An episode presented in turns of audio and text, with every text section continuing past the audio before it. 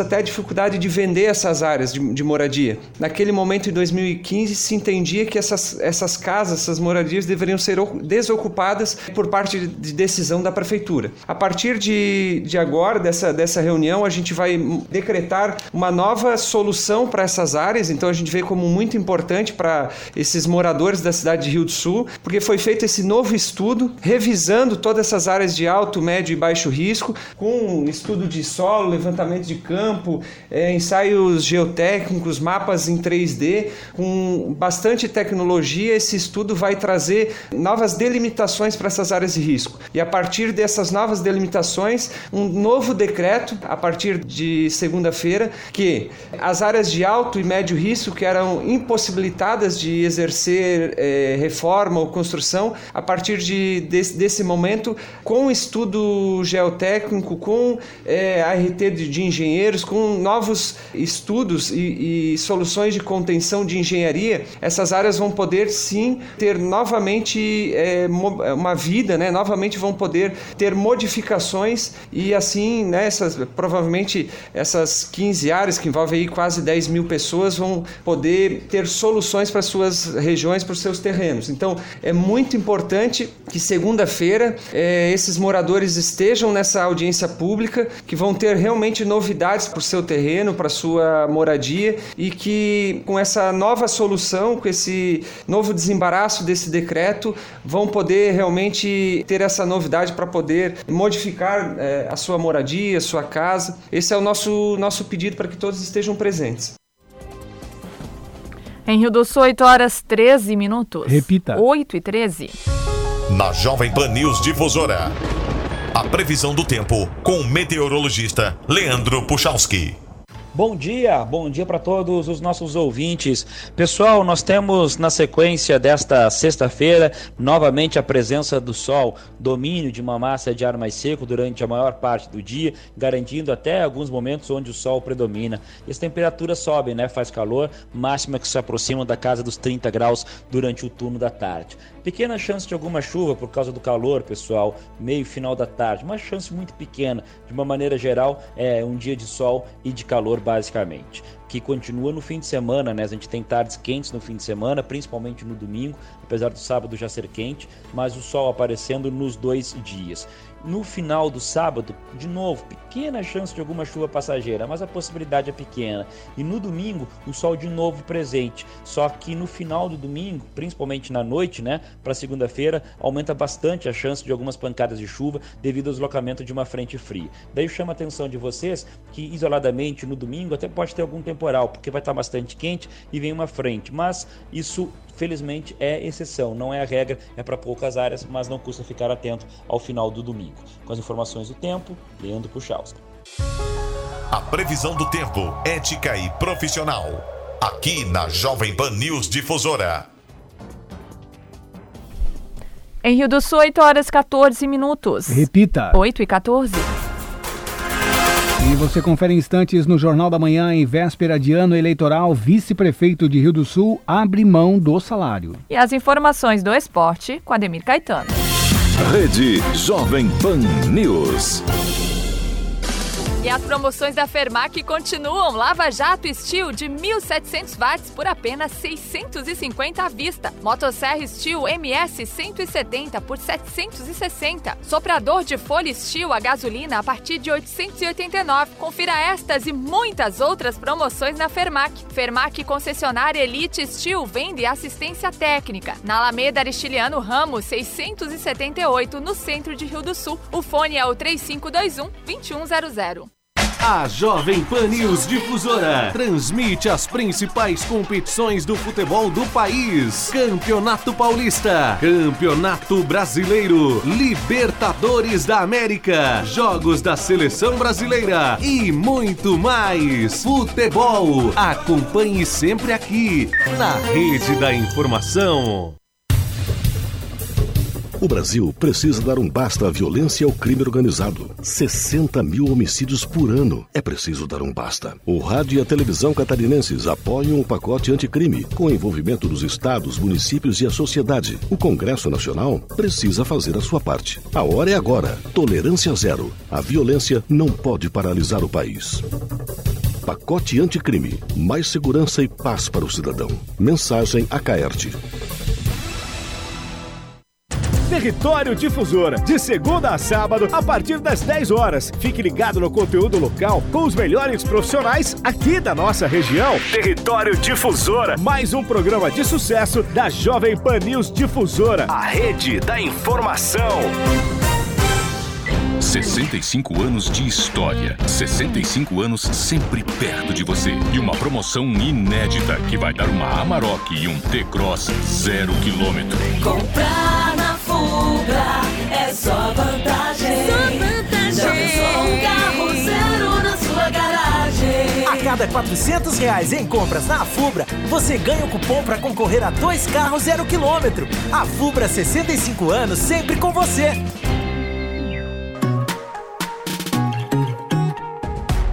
Colégio Sinodal Rui Barbosa informa que, devido à grande procura, está com vagas abertas para uma turma extra no primeiro ano do ensino médio, garantindo a qualidade e a entrega de um ensino integral, comprometido com o projeto de vida de cada aluno. Garanta sua vaga. 3521 2155. Colégio Sinodal Rui Barbosa. Rede Jovem Pan News.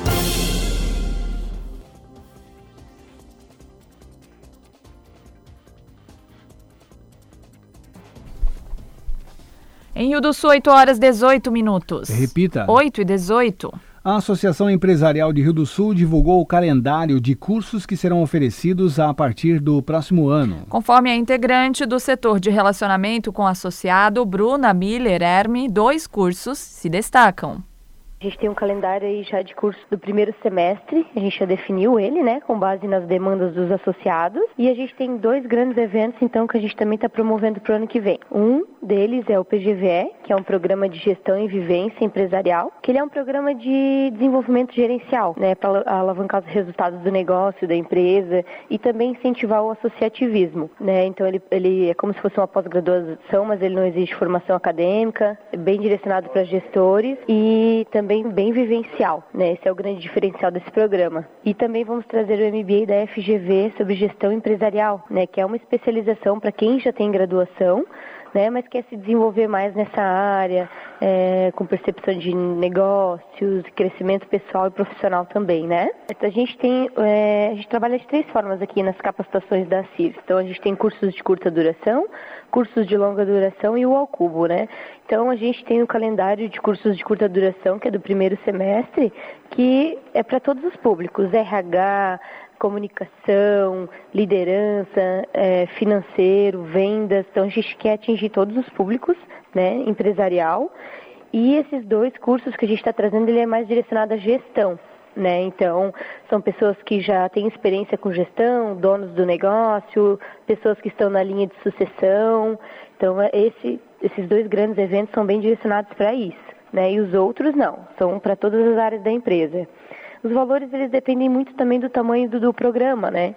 Então a gente tem valores menores até valores mais é, com valor maior agregado, claro. Por exemplo, o MBA da FGV, ele é um curso que tem reconhecimento não somente nacional, mas internacional também, né? Então ele tem um pouquinho do valor maior. Porém a entrega dele também é bem maior, né? Para esse MBA a gente tem 30 vagas. Então é uma turma com 30 vagas, né? E também o PGVL é uma turma maior, é uma turma para 50 pessoas. O PGVL vai iniciar em abril, no dia 1 e dia 2. Como que acontece o PGVL? Acontece uma vez por mês, né? Na quarta e na quinta. Então ele começa já em abril. E o MBA é uma vez por semana, né, no mês e também começa em março. Está tudo no nosso site, né, eventos.cirs.com.br e também é só dar uma ligadinha aqui na CIRS, né, falar com o pessoal da, do comercial no 35310500, que a gente está à disposição também. O vice-prefeito de Rio do Sul, Paulo Cunha, reuniu a imprensa na manhã de ontem no gabinete da prefeitura para anunciar que vai abrir mão do próprio salário. Ao lado do prefeito José Tomé, ele argumentou que, por ter a função legal de assumir o cargo do titular em caso de vacância, não é justo o recebimento dos valores. O repórter Almir Marques participou da coletiva. É uma decisão minha, pessoal, uma decisão que eu já vinha de tempo falando com o Tomé, com os meus assessores, que eu não achava justo eu substituir o Tomé em duas vezes por ano e ganhar o salário que eu ganho de R$ 9.600 limpo. Eu abdico, faço a minha voluntariedade, aliás, sempre tenho feito aqui no Rio do Sul, tenho atendido pacientes eh, voluntariamente do SUS e eu acho muito importante porque Rio do Sul é o segundo, é o segundo município de Santa Catarina que, que tem menos gastos. Isso vai enaltecer ainda mais a nossa administração. Eu acho que com esse gesto eu posso dar à saúde do Rio do Sul mais AS, mais metformina, Uh, mais captopril, remédios para pressão, enfim, é um gesto que eu me sinto satisfeito porque eu vou ser o primeiro vice-prefeito de Santa Catarina que renuncia ao seu próprio salário em prol do município. Eu tinha avisado ao prefeito Tomé dessa minha decisão, eu agradeço a, a, o apoio de toda a nossa equipe.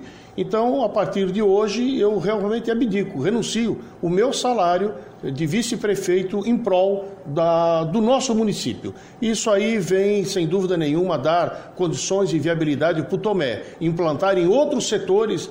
É pequeno o valor, 9.600, mas para muitos é, é muita coisa. Então eu me sinto muito satisfeito em poder abdicar e voltar a atender o SUS aonde eu sempre tenho dado todo o apoio e condições para aqueles que mais precisam da saúde, né?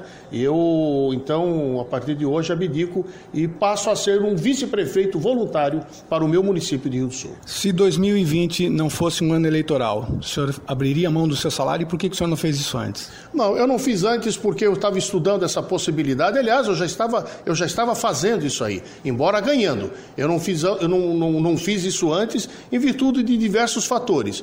Primeiro, eu tenho que eu tenho que ajudar o meu município, eu tenho que contribuir para isso. Isso foi uma decisão pessoal minha, um ano eleitoral, mas eu não sei se eu vou ser candidato. Eu tenho que dizer que eu estou dando a minha contribuição tarde, pode ser, mas justa. Então, isso que eu tenho a dizer. E o último soar do sino que simboliza o encerramento da primeira etapa da batalha contra o câncer foi entoado na manhã de ontem. Na oportunidade, o presidente da Fundação de Saúde do Alto Vale do Itajaí, Giovanni Nascimento, também comentou sobre a contratação de uma equipe de neurocirurgiões que atuarão no hospital regional. A batida do sino significa uh, um novo alento para os pacientes que fazem o tratamento de quimioterapia aqui no nosso centro oncológico. Significa dizer que eles passaram por esta fase, quem sabe a mais difícil, e seguem a vida adiante, a procura uh, e a busca constante da cura desse mal que acomete tanta gente por, por esse mundo afora.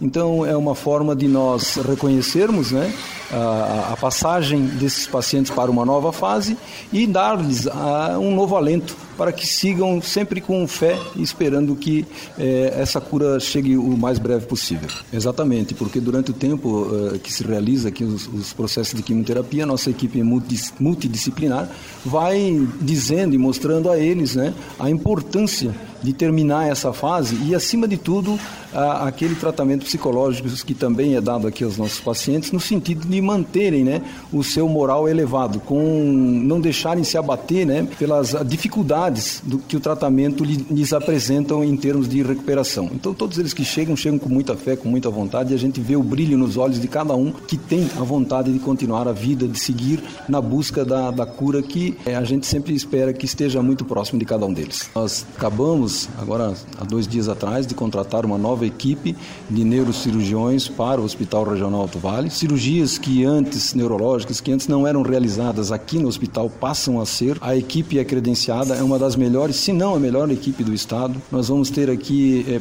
seis profissionais de alta, alto gabarito é, em, em cirurgias de cabeça, de tronco, né? E isso aí é muito importante para nós que buscamos cada dia mais a excelência no serviço que prestamos. O presidente da FUSAV encerra o mandato neste ano quando entrega ao seu sucessor, eleito em novembro deste ano, Osmar Peters. Giovanni também fez um balanço da gestão, assegurando que o hospital está equilibrado financeiramente. É o segundo mandato que a gente exerce aqui no Hospital Regional Alto Vale. É, é, claro que durante esses dois anos a gente não agradou a todos, até porque quem tem o condão de decidir nem sempre agrada a todos. É, mas as nossas decisões sempre foram pautadas no melhor para o hospital, sem ter que beneficiar ou pensar em, em dar benefício a quem quer que seja. Né? É, prova disso são os resultados. Né? O hospital está hoje financeiramente equilibrado, nós conseguimos trazer algo que nunca tinha se trazido para o Hospital Regional Alto Vale, uma verba de 5 milhões 611 é, sendo que a primeira parcela já foi depositada no mês passado, a segunda chega agora, sem interferência política de ninguém, acima de tudo pelo serviço que o hospital é, presta, né? É, pela, o nosso hospital, só para você ter uma ideia, não é o sétimo maior hospital em área física, mas é o sétimo hospital que mais produz SUS no estado. E foi isso que nos levou a esses 5 milhões e 600. Nós adquirimos pela primeira vez em 25 anos né, de história do hospital uma máquina de 385 mil dólares, equivalente equivalente a um milhão e meio, é, para fazer hemodinâmica aqui no hospital, porque a nossa máquina que fazia cateterismo, angioplastias, esses aparelhos, esses, é, tratamentos e exames de hemodinâmica, a nossa máquina já estava muito antiga né, e já não tinha mais condições. Então nós compramos uma máquina de ponta, existem cinco máquinas dessas é, no Brasil instaladas, uma das cinco está aqui no Hospital Regional, é uma Azurion F15 Philips importada pelo hospital diretamente da Holanda. Nós investimos só na, na, na, na parte física da hemodinâmica mais 500 mil reais, então foram cerca de 2 milhões de reais retirados do caixa próprio do hospital, o que para nós isso é uma satisfação muito grande, porque demonstra né, que o hospital evoluiu em todos os sentidos e principalmente na recuperação financeira porque todos lembram que há uns 10, 15 anos atrás o que se falava é que o hospital não ia bem, que o hospital devia, que o hospital ia fechar a porta, que se não vinha dinheiro do governo. Não. Graças a Deus nós traçamos aqui um objetivo nos últimos 10 anos, nós temos um plano estratégico para cumprir. O Osmar assume em janeiro a presidência, eu passo para a presidência do Conselho Curador e nós vamos cumprir esse planejamento estratégico que nós temos para 20 anos. E muito breve nós vamos ter é, novidades aqui para é, toda a nossa comunidade. Nós pretendemos, logo no início do mandato do Osmar, é, lançar a pedra fundamental da nova torre hospitalar, que já, já temos todo o projeto concluído, né? É, todo o projeto concluído e pago com recursos próprios. Então é assim que o hospital caminha, nós buscando cada dia mais a, a, a nossa vocação, que é ser um, tratamento, um, um centro de tratamento de excelência em alta complexidade e deixar a média complexidade para os nossos outros hospitais que estão aqui ao nosso redor, porque sozinho ninguém sobrevive também. Em Rio do Sul, 8 horas 28 minutos. Repita. 8 e 28. Os principais campeonatos. As disputas esportivas. Os destaques do Alto Vale. Aqui na Jovem Pan News Difusora. Esporte. Olá, Ademir Caetano, bom dia. Bom dia, bom dia Kellen, Almiro, nossos ouvintes chegando com as informações. Olha em sorteio realizado Ontem, no Rio de Janeiro, a CBF definiu os primeiros duelos da edição 2020 da Copa do Brasil. O torneio começará já em fevereiro e terá as finais antecipadas para setembro, para evitar acúmulo de jogos decisivos no Campeonato Brasileiro, Libertadores e Sul-Americana. O sorteio não teve a presença das equipes classificadas para Libertadores que entrarão somente nas oitavas, assim como os campeões da Série B, da Copa do Nordeste e da Copa Verde.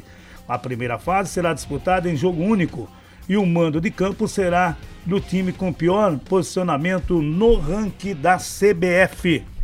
Então tá aí, né? Nós tivemos então ontem o, o, o sorteio. Na chave na chave 1, o River do Piauí contra o Bahia o São Luís do Rio Grande do Sul e o América de Natal, o Curiripe de Alagoas e Juventude, 15 Piracicaba e Londrina no grupo 1. Já no 2, Caxias do Rio Grande do Sul enfrenta o Botafogo, o Toledo do Paraná contra o Náutico, Palmas de Tocantins e o Paraná, Bahia de Feira e Luverdense. Já no, na chave 3 tem o Catarinense, o Brusque, e recebe o Esporte, o Frei Paulistano contra o Remo do Pará. Manaus de Amazonas e Curitiba, Gama contra o Brasil de Pelotas.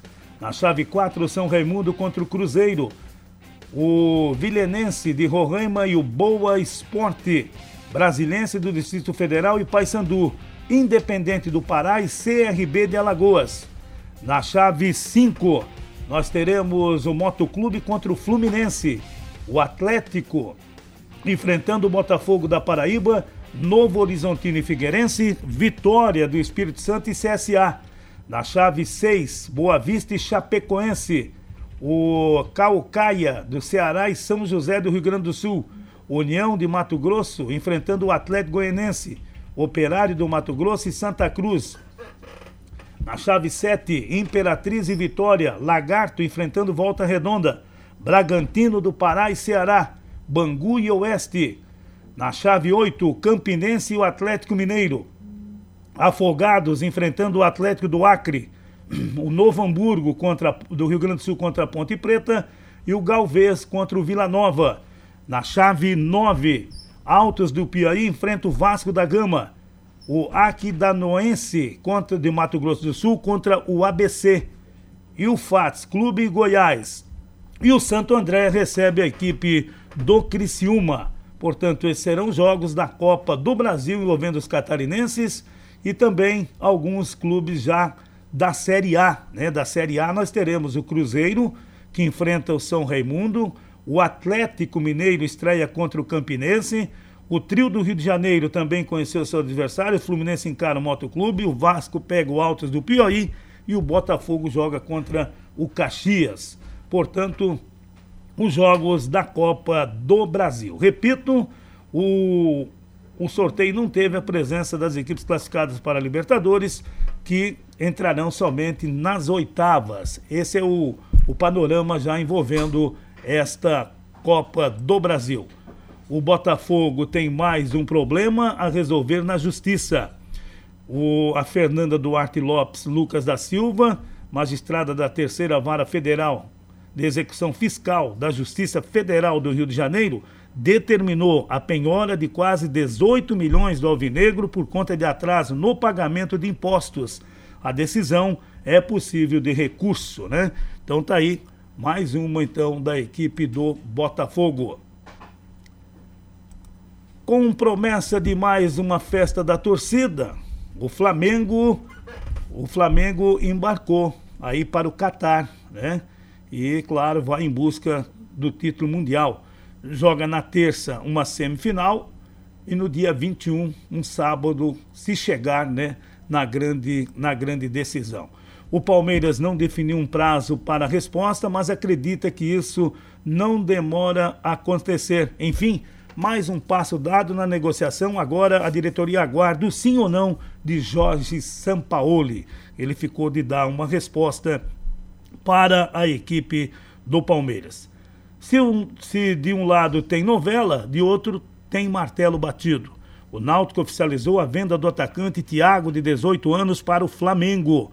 Os valores da negociação não foram divulgados, mas a transferência já é dada como a maior da história do clube pernambucano. Então tá aí, Thiago, de 18 anos, é o novo contratado da equipe do Flamengo. São 8h34, na sequência tem opinião com Edson de Andrade.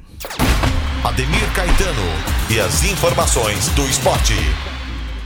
Obrigado, Ademir Caetano, em Rio do Sul, 8 horas 34 minutos. Repita. 8 e 34.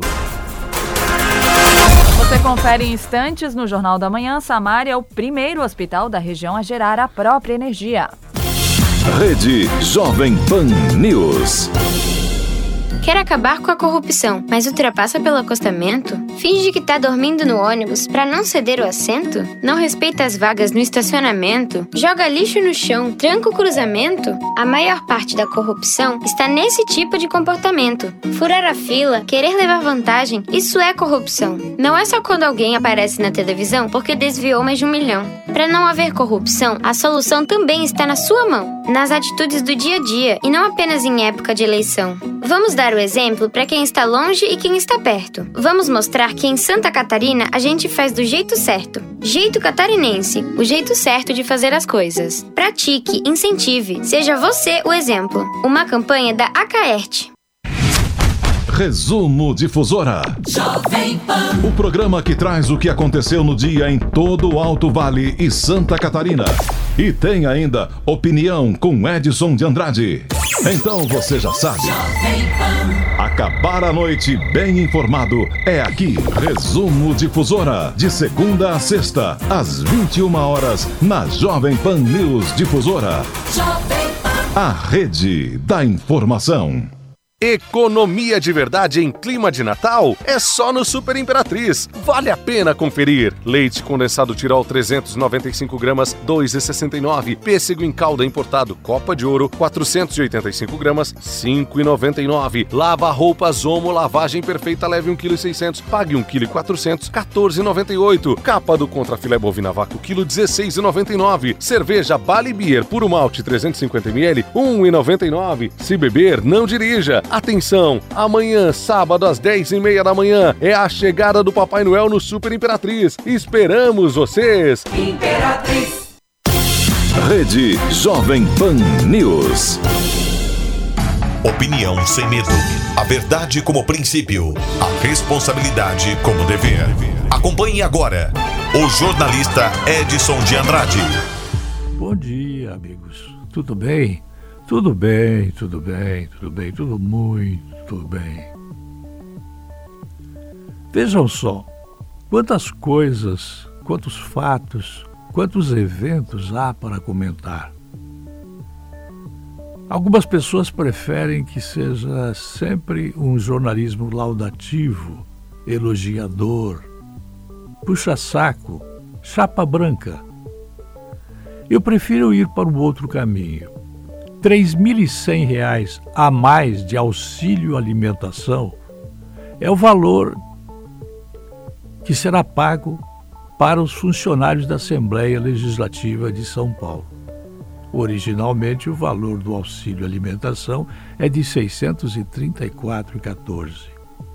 Com o bônus natalino, bônus é a palavra empregada pela assessoria de imprensa da Assembleia Legislativa, passa neste mês o auxílio alimentação a ser de R$ 3.714,14.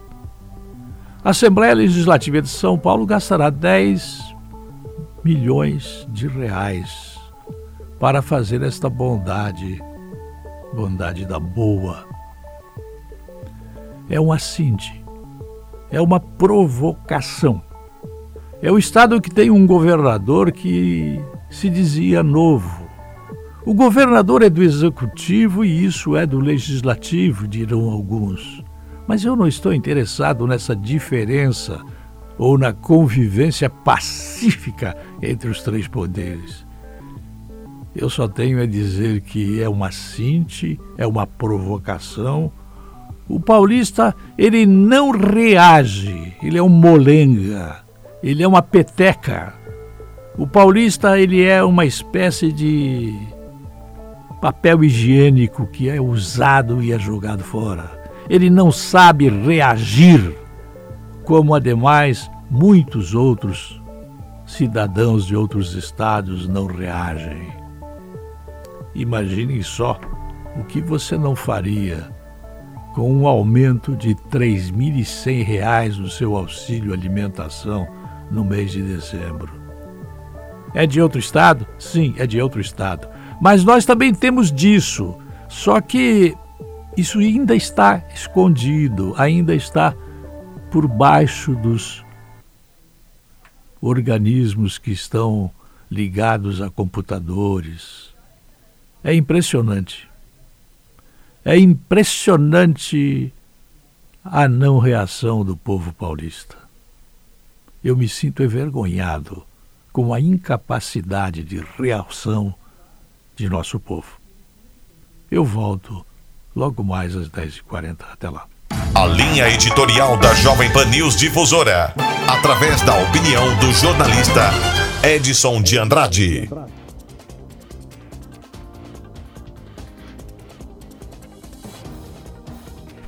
Em Rio do Sul, 8 horas 40 minutos. Repita. 8 e 40. Foi inaugurado ontem no Hospital Samária o projeto de energia fotovoltaica. Com isso, a unidade passa a gerar a própria energia. O Samária é o primeiro hospital a gerar a própria energia no Alto Vale do Itajaí.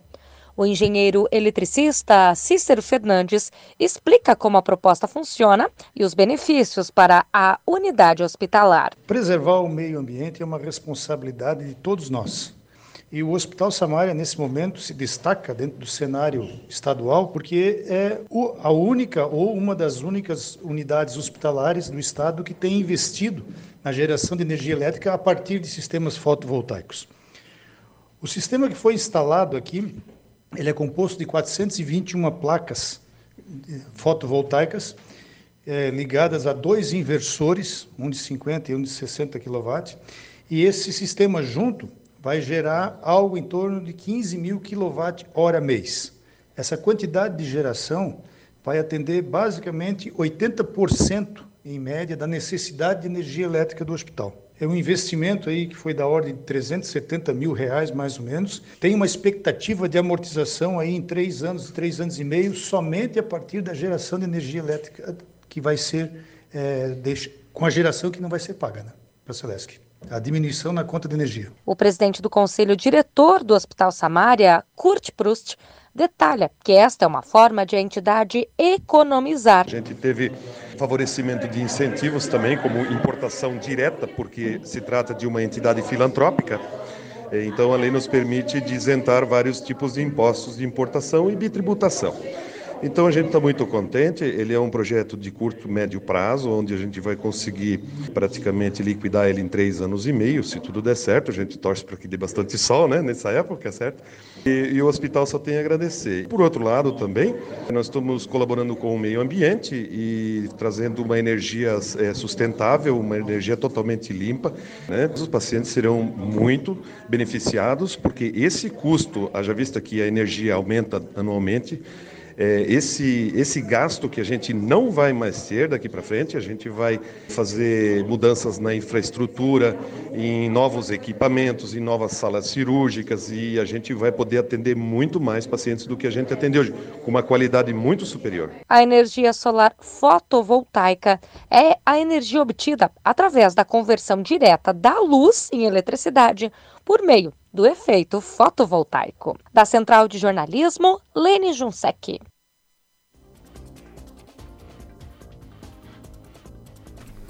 E nova ferramenta de auditoria do Tribunal de Contas do Estado de Santa Catarina constata pagamento de 1,6 milhões para servidores falecidos. Uma ação conjunta das diretorias de atos de pessoal, informações estratégicas e de entidades congêneres do Tribunal de Contas de Santa Catarina constatou que unidades fiscalizadas pelo TCE pagaram indevidamente R$ 1.631.833 a 57 servidores que já haviam falecido. O pagamento irregular foi confirmado pelos responsáveis pelos controles internos das unidades fiscalizadas, por meio do Sistema de Gestão de Trilhas de Auditoria, o SGTA. Dos 57 casos confirmados, o TCE foi informado que em 26 os controladores internos já realizaram ou estão buscando o ressarcimento dos valores, que chegam a 766 mil reais. Nos outros 31 casos, a recuperação dos 865 mil reais restantes iniciou após a ação da Corte de Contas. O pagamento indevido pelos cofres públicos a servidores, empregados, aposentados e pensionistas já falecidos ocorreu entre janeiro de 2017 e julho de 2019. O diretor de Informações Estratégicas, Nilson Zanato, explica que o trabalho de apuração teve duração de dois meses, com o rastreamento e o cruzamento de informações. Esse trabalho em específico ele foi feito cruzando bases, as bases de dados das folhas de pagamento dos servidores ativos, inativos, pensionistas e toda a base, conjunto de bases de dados de folha de pagamento que o tribunal dispõe, com bases de dados de óbitos. A diretora de atos de pessoal, Ana Paula Machado da Costa, informa que a apuração da área técnica do Tribunal de Contas detectou diversas irregularidades, desde o registro de dados no sistema até o pagamento para servidores já falecidos. Nós verificamos que, de fato, algum, algumas situações eram só indícios, era erro na qualidade do dado que foi encaminhado, enfim, é, como, por exemplo, CPFs que estavam sendo duplicados em nome da beneficiária e do servidor falecido, e outros casos efetivamente a gente verificou que existiam irregularidades. Foram efetivamente é, efetuados pagamento em nome de pessoas que já tinham falecido, pessoas que estavam sacando dinheiro. Todas as informações foram registradas no sistema de trilhas de auditoria, que entrou em operação neste ano de 2019 como uma ferramenta de monitoramento e controle dos gastos governamentais. O diretor de empresas e entidades congêneres do TCE, Paulo Bastos, conta que o SGTA permite que a área técnica analise as informações e confirme os dados junto aos responsáveis pelo controle interno das unidades fiscalizadas. Ao receber as informações via sistema, cabe às diretorias técnicas fazer o contato com o responsável de cada unidade que está vinculada à atuação do Tribunal de Contas para que ele avalie esses indícios de irregularidades e confirme ou não a procedência da situação. Esse valor de 57 servidores empregados e o valor de 1 milhão, e 600 envolvido já é fruto dessa depuração, dessa verificação de procedência de situações. Ou seja, esse valor está confirmado como pagamento indevido que é um dos retornos esperados da atuação. Na conclusão do relatório de monitoramento, os auditores fiscais destacaram que a nova sistemática de resolução de indícios de irregularidades contribui decisivamente para a melhoria do controle interno das unidades fiscalizadas e do controle externo exercido pelo TCE. Para o diretor de informações estratégicas, o sistema de gestão de trilhas de auditoria, além de uma ferramenta de trabalho, é uma nova filosofia da Corte de Contas. É uma nova filosofia do Tribunal de Contas de atuar é, mais objetivamente, mais rapidamente, sem a constituição de processos de controle externo. Então, com, dessa forma, a gente resolve as situações é, sem a necessidade de atuar, autuar processos de controle externo e de forma muito mais rápida e efetiva. Especial para a Rede de Notícias Acaerte, repórter Ed Serpa. Pacote anticrime endurece legislação contra o crime organizado e ao tráfico de drogas e armas. Proposta segue para sanção presidencial. O pacote anticrime, proposta que torna mais rigorosa a legislação penal, foi aprovado pelo plenário do Senado e segue agora para a sanção do presidente Jair Bolsonaro. O texto final foi elaborado por um grupo de trabalho da Câmara dos Deputados que modificou a versão original proposta pelo ministro da Justiça e Segurança Pública, Sérgio Moro. O grupo criou, por exemplo, a figura do juiz de garantias, que é um magistrado responsável responsável pela supervisão de uma investigação criminal com o objetivo de, como diz o nome, garantir que não haja excessos.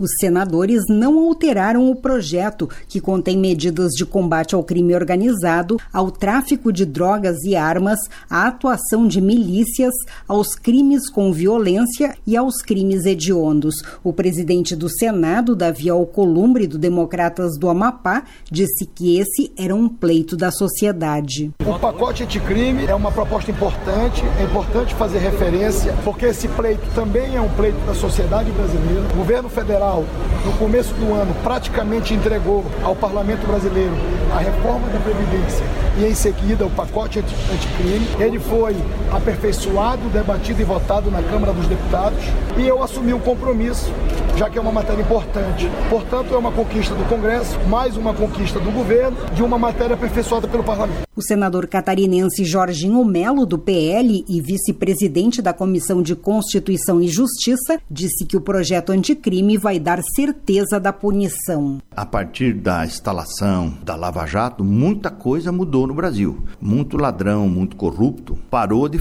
de praticar, graças ao Sérgio Moro. Então, ele é uma pessoa que merece todo o nosso crédito. Nós votamos aqui o projeto anticrime, feito por ele, em algumas atividades. A gente não fez uma reforma geral nos códigos. Ele nos apontou o que precisava ser feito pontualmente para dar mais agilidade, dar certeza de punabilidade, certeza de que quem cometeu um crime vai ter a, a sua pena, né? certeza da punição. O deputado catarinense Darcy de Matos, do PSD, ficou satisfeito com a conclusão pelo Senado do pacote anticrime e lembrou que agora será permitida a prisão imediata de condenados pelo Tribunal do Júri por assassinato. O projeto anticrime do ministro Moro, ele combate a corrupção e também combate fortemente o crime organizado e aumenta a pena para os bandidos. Nós não podemos, por exemplo, permitir que um condenado em júri popular saia livremente pela porta da frente do fórum